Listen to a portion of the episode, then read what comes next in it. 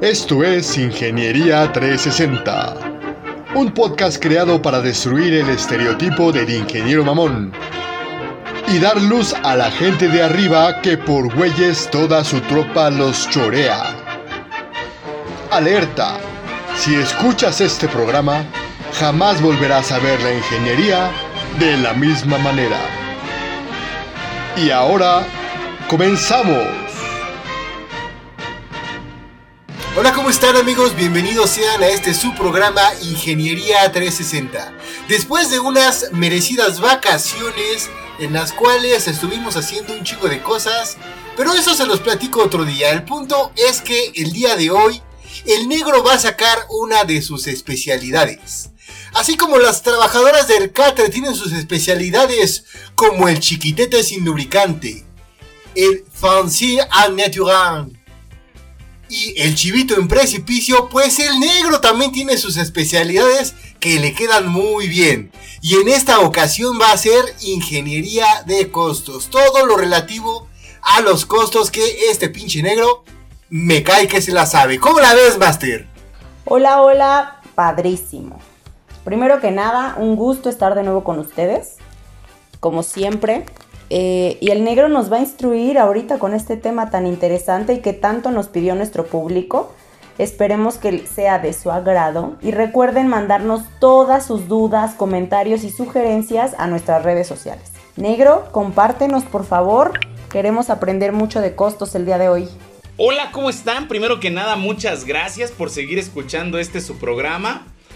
Hoy es un día especial porque les voy a picar la cresta con este desmadre explicándoles primeramente la diferencia entre reducción de costos y recorte de costos. Este segundo es el fanático de los pendejos. O sea, cuando ves pinches gerentes cortando gente, reduciendo sueldos, prestaciones, tratando a la gente de la verga, pidiéndole que esté más tiempo en el trabajo, etc, etc, etc este güey está recortando costos. Esto es lo peor que puedes hacer en una empresa. Primeramente porque desmotivas al personal y porque le rompes la madre a toda la temática o todo el pinche proceso de mejora continua. No hay motivación, no hay mejora continua, no hay colaboración. Vas a generar un ambiente laboral bien de la verga. Y es bien importante que entiendas entonces qué hacer, güey. Porque regularmente tienen este puto chip casado que ahorrar costos, güey, pues es correr gente, güey. Y están bien, pero bien pendejos.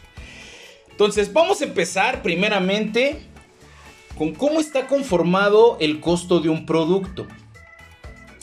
Vas a escuchar muchas eh, situaciones técnicas como lo es el costo variable, el costo fijo, eh, los semifijos o los semivariables. Y eso no es otra cosa más que que te valga madre los costos fijos son aquellos que no dependen de la cantidad de producción que tengas. Por ejemplo, una renta. Tú vas a pagar 10 mil pesos de renta al mes, fabriques una pieza o fabriques 10 millones de piezas. ¿Va? Y un costo variable es el que tiene que ver todo con la producción. Por ejemplo, la materia prima. Mientras más producción generes, más materia prima vas a ocupar. La definición entre costo fijo y costo variable no es importante empecemos a ver realmente cómo es que están conformados estos costos. El primer costo y uno de los más importantes y casi siempre uno de los más relevantes dentro del costeo es el costo de la materia prima. Regularmente va a ir de un 50 hasta incluso un 90% del costo total del producto. ¿Sale? Es por eso tan importante que cuando empieces a trabajar en la reducción de costos, uno de los costos más importantes a atender es el costo de la materia prima, es cómo trabajas tus materiales, es dónde están perdiéndose o generándose valor de la transformación de estos materiales.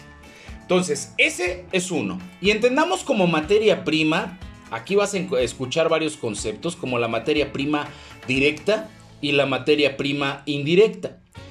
El costo que te estoy mencionando es el costo de la materia prima directa. Es aquello que estás transformando para convertirlo en tu producto.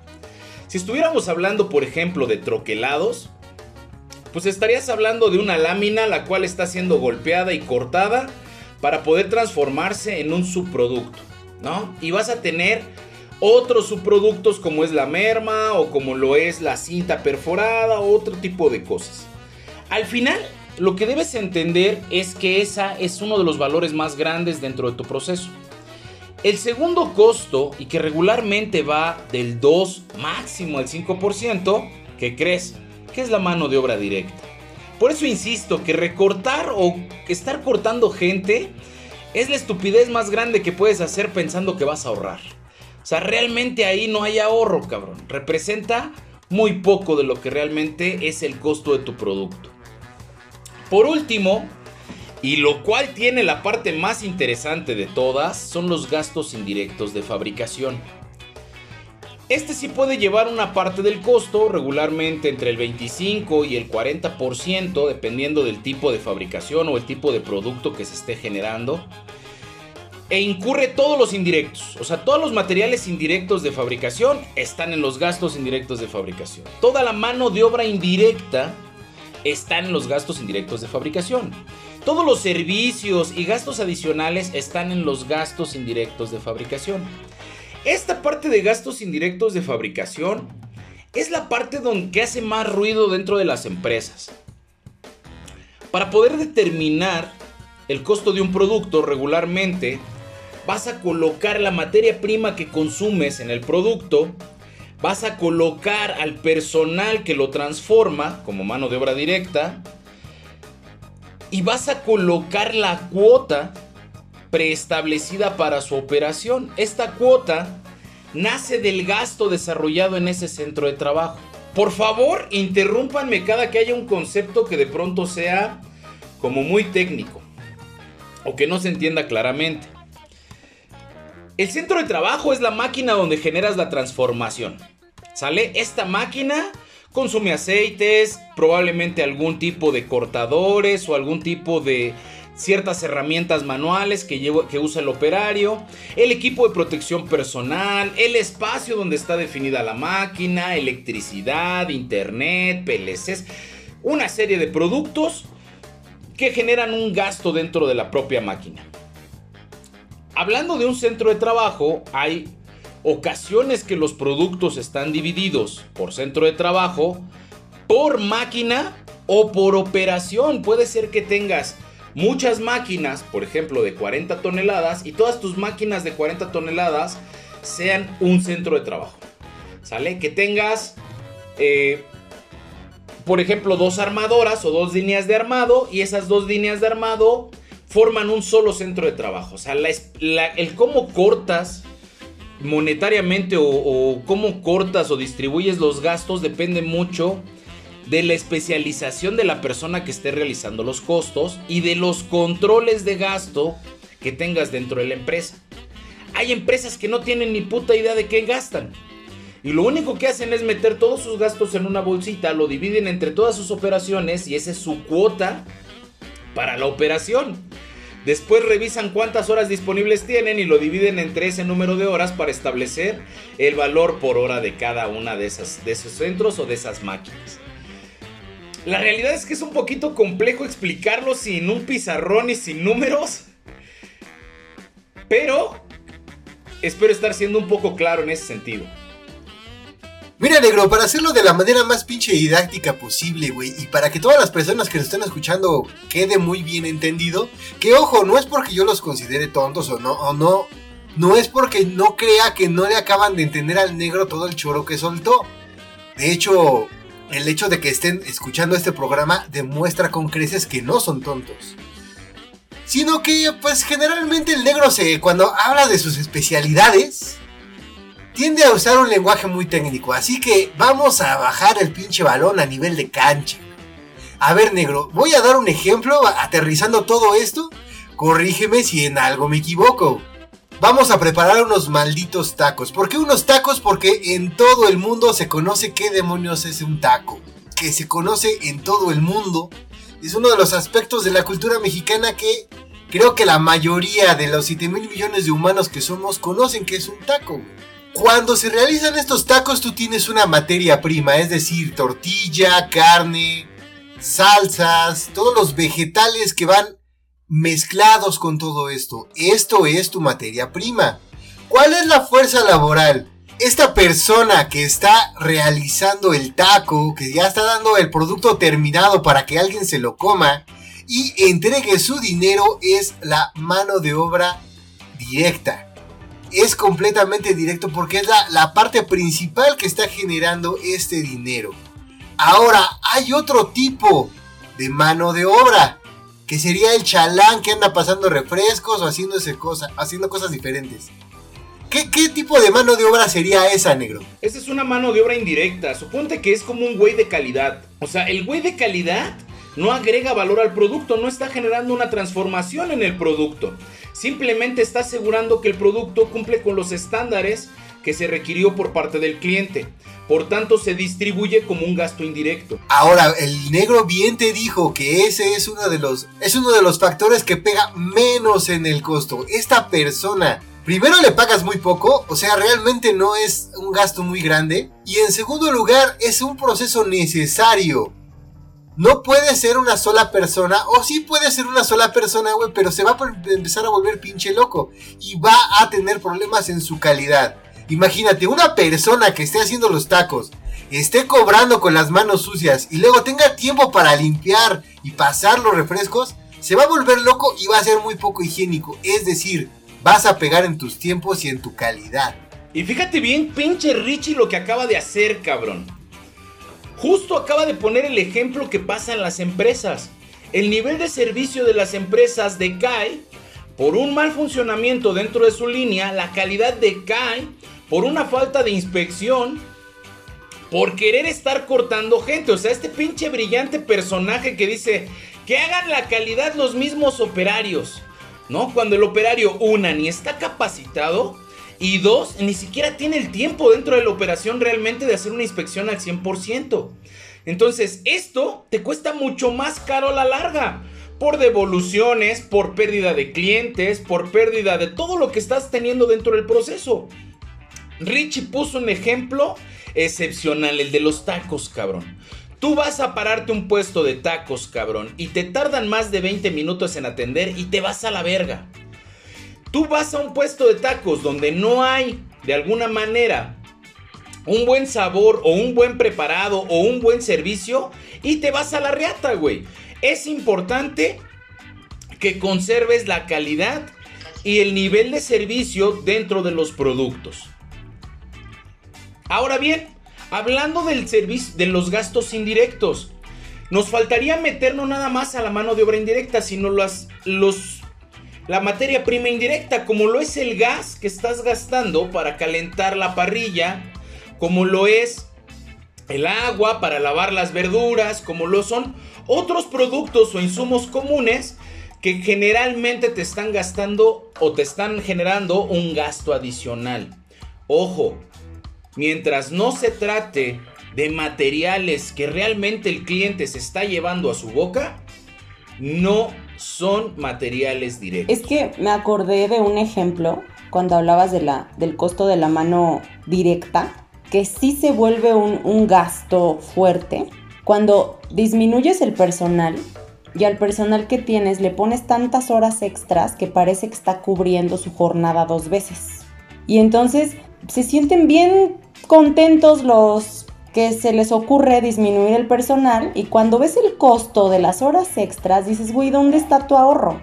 Eso solamente me generó también un pésimo clima laboral, una pésima percepción de la gente sobre la organización, que son unos negreros, que me quieren aquí 24 horas, y luego salen las pizzas a las 3 de la mañana para que cene porque pues estuvo aquí todo el santo día y hay que darle algo y hoy vemos un montón de memes de cómo las empresas creen que se maneja el clima laboral gracias a estas reducciones de, personal para reducir costos, o sea, y es totalmente absurdo, ¿no? Entonces me hace todo el sentido esa, me quedé pensando en eso, que a lo mejor ya cambiamos de, de costo, pero creo que es importante mencionar todo esto que están haciendo las organizaciones actualmente. Y precisamente es algo de lo que vamos a tocar en el capítulo número 2 cuando empecemos a ver ingeniería de costos y la variación del costo esperado. Pero sí quiero recuperar un poquito de lo que dijo la máster porque también mermas la eficiencia de la gente.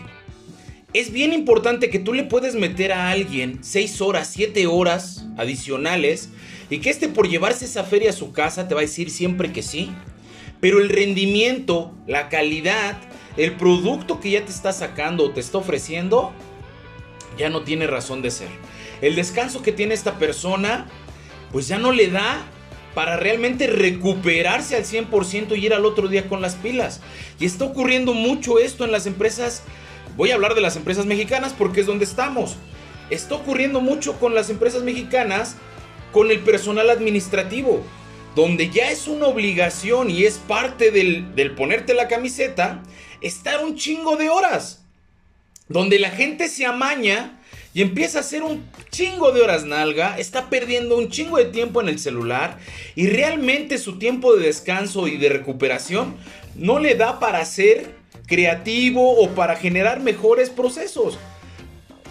No hay peor situación que el recorte de costos y esto está incluso documentado, lo pueden leer en libros de administración, en libros de contabilidad y en libros de ingeniería. O sea, tan mal marcado está o tan marcado está esta parte. Y es un vicio de las pequeñas y medianas empresas. Que no deciden dar este brinco al invertir en su personal, al cuidar a su personal, al capacitar a su personal y al cuidar al personal que tienen. Son empresas que realmente tienen gente que dura muchísimos años dentro de la misma empresa. Y que no solamente rescatan el know-how, sino que aparte de todo, van creando procesos que se mantienen en el tiempo. ¿Cuántos de ustedes les ha tocado estas empresas que hacen proyectos de mejora continua que duran dos meses? Y tres años después vuelven a sacar el mismo pinche proyecto y vuelve a durar dos, tres meses. O sea, este es un pinche ciclo vicioso horrible dentro de las empresas. Empresas que están haciendo recorte de costos es ya, es una puta receta, güey. Un chingo de rotación de personal, pérdida de know-how y pérdida de calidad. Una de las, de las creencias que yo veo en estas empresas es que ven a las personas como si fueran la máquina. Yo puedo entender que la máquina no se debe de parar. Ya te arrancó, güey, que siga. Que se siga todas las horas hasta que, hasta que ya se truene, ¿no? Y eso es lo que hacen con la gente, pero la gente truena muchísimo más rápido que las máquinas. O sea, necesitas periodos de descanso. Por eso ya está más que dicho en todos lados que la productividad no tiene nada que ver con la cantidad de horas que trabajas. Por el contrario, eres más productivo entre menos tiempo trabajas porque te apuras, porque tienes periodos de descanso, porque tienes esos esas, eh, flashazos en los que de repente vuelves a reaccionar, tienes pausas activas que te ayudan y, y, mientras las empresas sigan viendo a la gente como máquinas que no paran, que no paran, que no paran, ahí es en donde va a estar el error. O sea, y esto también es, creo que es un dato importante para los nuevos ingenieros o para aquellos que tienen gente a cargo. O sea, que quede muy claro que no porque te pidan una producción del doble significa que tu gente va a poder. O sí, va a sacar un montón de producto mal hecho, ¿no? Así tal cual lo dijo el negro, producto mal hecho. La gente ya no tiene ni siquiera la capacidad de razonar después de que ya pasó 20 horas ahí metido en un solo día, ¿no? O sea, seamos, también seamos humanos, o sea, no hay que olvidarnos de esta parte de la gente y pues que impacta totalmente a la inversa de lo que creen las organizaciones. Ahora pasemos con un ejemplo del cómo sí. Porque les estamos diciendo que es una mamada aquella gente. Saludos a Troquelados la mamada, por cierto. Que solamente quiere latiguear a la gente, recortar, que hagan menos con más en términos de personas. Que solamente están pinche gritando. Cuando la realidad todo lo que están haciendo es una pinche pérdida de tiempo. Y como bien dice la Master, generando descontento y obvio rotación. Eso es el cómo no, pero entonces el cómo sí, cómo hago un proyecto, cómo hago algo que sí me ataque al costo. La solución está en tener bien dominado tu proceso de fabricación. Si tú tienes un proceso de fabricación bien dominado, es decir, cuánto vas a tener de consumos, cuánto vas a tener de desperdicios, cuánto tiempo te vas a tardar en hacerlo, y eso lo comparas, el teórico contra la realidad, ahí vas a tener ahorros porque te vas a dar cuenta que en tu realidad tienes ineficiencias al hacerlo y aunque no tengas ineficiencias al hacerlo, puedes irte por partes financieras para tener ahí también ahorros. ¿A qué chingados me refiero con partes financieras? Si tu departamento de compras, que generalmente tiene la fama de que no hace nada, porque solamente compra pendejadas como papel de baño, plumas y la chingada, lo que tendría que estar haciendo un departamento, y lo que hace un departamento de compras chingón, es hacer negociaciones con proveedores. Es decir, parte financiera, güey. Nadie tiene que ver el pinche proceso con eso. Si ellos hacen negociaciones con proveedores, ojo, sin comprometer la pinche calidad, porque falta, um, nunca falta este pinche bodrio de comprador, entre comillas, comprador, que quiere comprar la materia prima en la pinche esquina, güey. En la, en la farmacia, en un pinche lugar perdido, hasta robado, con tal de bajar el pinche costo. Un material que no tiene la calidad que tú necesitas para tu producto, que sabes para tu producto. Si tú haces esas negociaciones con proveedores sin comprometer la calidad, lo estoy remarcando, lo enfatizo y lo subrayo, sin comprometer la calidad, puedes tener ahorros impresionantes. Si compras 10.000 toneladas de metal al año, un ahorro de 50 centavos es un chingo de dinero para pagar 20 o 30 chalanes adicionales.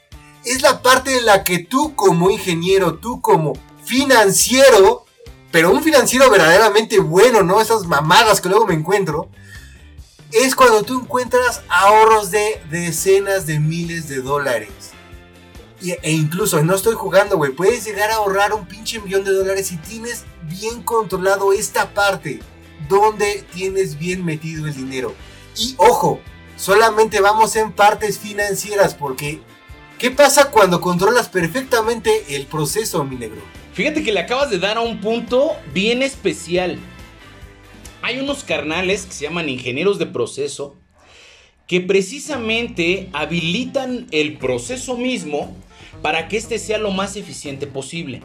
Todos los materiales, independientemente de que cumplan con la calidad, probablemente puedan llegar a tener un proceso de variación, de espesor, de peculiaridades, de integración química, de una serie de cosas, que pueden cambiar el proceso y te pueden hacer tu mezcla o tu costo estándar con respecto a tu receta más caro.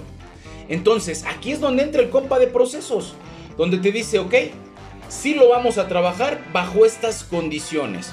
Cambiando la parametrización de la máquina, cambiando la mezcla que se realiza de los productos, desarrollando playbooks, así llamados en Lean Manufacturing, para poder establecer cuáles son los cambios para cada una de esas situaciones. Algo que me toca ver mucho en las empresas es la falta de estandarización. Siempre van a la experiencia del operario. Y el operario no tiene idea de si está haciendo o no las cosas bien. Él se fija en un parámetro que a lo mejor es gigantesco. Y mientras esté en ese parámetro, él dice, good. El que tiene que tener esa finura para poder decir si se puede hacer algo diferente y tener una mejor absorción o tener una mejor eficiencia del proceso es el ingeniero de procesos. Y entran muchas situaciones en, estas, en, este, en este tema. Pueden pasar muchas cosas. Me ha tocado ver una, que no haya trabajos estándar y que no estén definidos los cambios o variantes dentro del proceso. Esto es ingeniería de procesos. Y otra más cabrona, que el ingeniero de producto desde un inicio no haya generado correctamente la explosión del material y la ruta del proceso. Date cuenta que esta parte del costeo engloba todas las partes de la empresa. Si tú omites una de las operaciones y esta operación tiene un costo por mano de obra, por maquinaria, por gastos indirectos de fabricación, por consumibles, por movimientos, por todo lo que implica un centro o una operación, te la estás regalando al cliente. Y el cliente le vale madre después de que tú le cotices, tú le respetas el precio y el único que vas a dañar es el margen de utilidad. Aquí es bien importante que tengamos claridad en esta parte, porque muchas veces asocian el recorte de costos o la reducción de costos directamente con el margen del producto. Y lo que sucedió desde primera instancia fue que el producto estuvo mal cotizado. Esta es una de las partes que puede pasar y otra de las partes que pueden pasar es esta negociación de productos subsidiados. A veces como estrategia existen personajes que abren un mercado y para poder abrir ese mercado le dan un costo con bajo margen productivo, con, bueno, con bajo, con bajo margen de ganancia. Después le venden una serie de productos, las cuales están subsidiando al producto que diste con bajo margen. Para las empresas que no tienen control, lo que suele pasar es que este cliente termina comprándote solamente aquel producto que tiene bajo margen, o sea que es barato para él, y acaba siendo subsidiado este producto por otros clientes. La falta de control dentro de las empresas, y no nada más estamos hablando del proceso, nótalo, estamos hablando de todas las áreas productivas y administrativas. La falta de control va a traer un mayor costo. Así se, así se dicta, pero para decirlo de otra manera, un menor margen. Es importante todo este proceso. Por eso es tan importante que esté bien costeado un producto, porque de ahí tomarás decisiones de negocio para saber el tipo de margen que esperas y la mezcla de producción que tienes que realizar para generar dicho margen. Ojo que también hablé de mezcla de producción. Siempre hay productos que te dejan un mayor margen, o sea que tienen menor costo, y productos que te dejan un menor margen. A veces lo haces por volumen y otros por precio. Estas mezclas son importantes. Déjame poner un ejemplo para bajar este balón, mi buen negro. Supón que tú trabajas o tenemos una empresa hipotética que hace inyección de plástico, un ingeniero de proyectos, un ingeniero de producto, un ingeniero de lo que sea, tuvo que haber definido cuál era el ideal de ese proceso. Es decir, si yo voy a tomar 20 kilos de resina, vamos a llamarle polietileno, voy a sacar 50 platos. Si esta, este cálculo fue hecho verdaderamente bien, entonces sabes perfectamente cuánto te va a costar cada uno de esos platos. Es a lo que se refería el negro con los productos, el precio del producto, el costeo para dar margen de negocio. ¿Por qué? Porque si tú lo das a menos de lo que te sale, obviamente vas a perder o no vas a ganar absolutamente nada, no vas a tener rentabilidad, no vas a tener ganancia.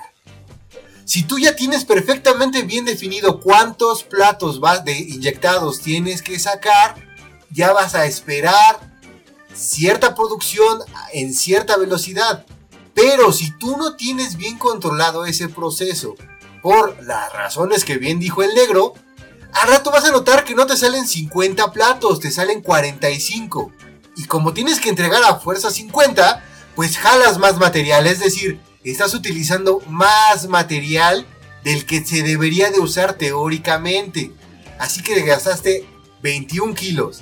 Pero a la siguiente producción, resulta que vuelves a pedir 20 kilos y no saca 50, saca 51.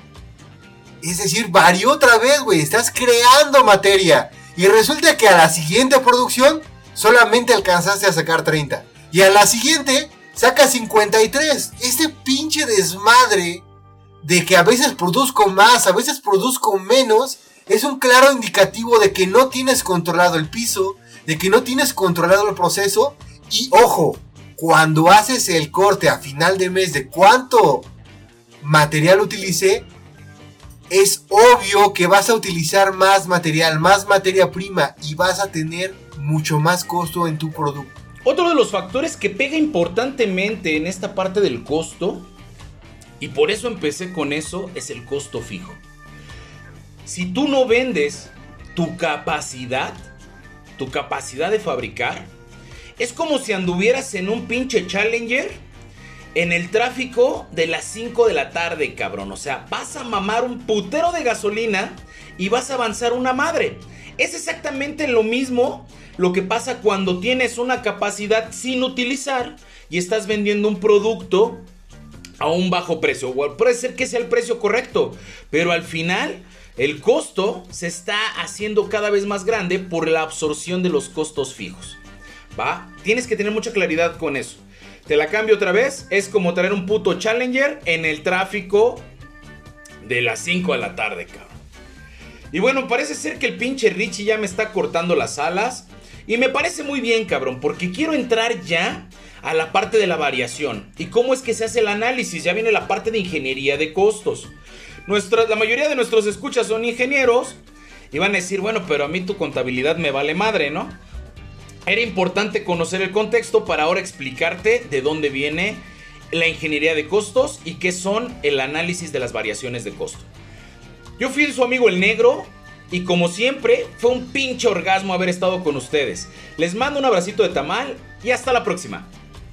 Yo fui su amiga la Master y hoy me quedó muy claro el problema de los costos. Quiero felicitar a nuestro, a nuestro presentador y a su excelente acompañante de ejemplos claros, porque de verdad me quedó muy claro el problema de costos en las organizaciones.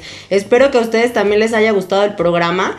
Eh, nos vemos en la siguiente para la segunda parte. Síganos en redes sociales y yo fui su amiga Master. Un gusto como siempre. Yo fui su valedor y camarada del Richie y algo dijo el negro de que es ingeniería de costos, pero ojo, los costos hasta en los pinches tacos tienen que ver. Y si tú eres un buen traductor, no importa que no seas ingeniero, pero si eres un contador, si eres un licenciado en administración de empresas, la especialidad que tengas, si tú realmente tienes bien manejado estos costos que al fin y al cabo son sumas y restas, vas a tener muy buena traducción de lo que es el negocio y, ojo, güey, puedes potenciar tu carrera. Porque hay muchos dueños que no tienen ni la menor idea de cómo su negocio genera dinero. Y si tú eres ese único traductor, créeme, te va a ir muy bien. Sin más, hasta la próxima.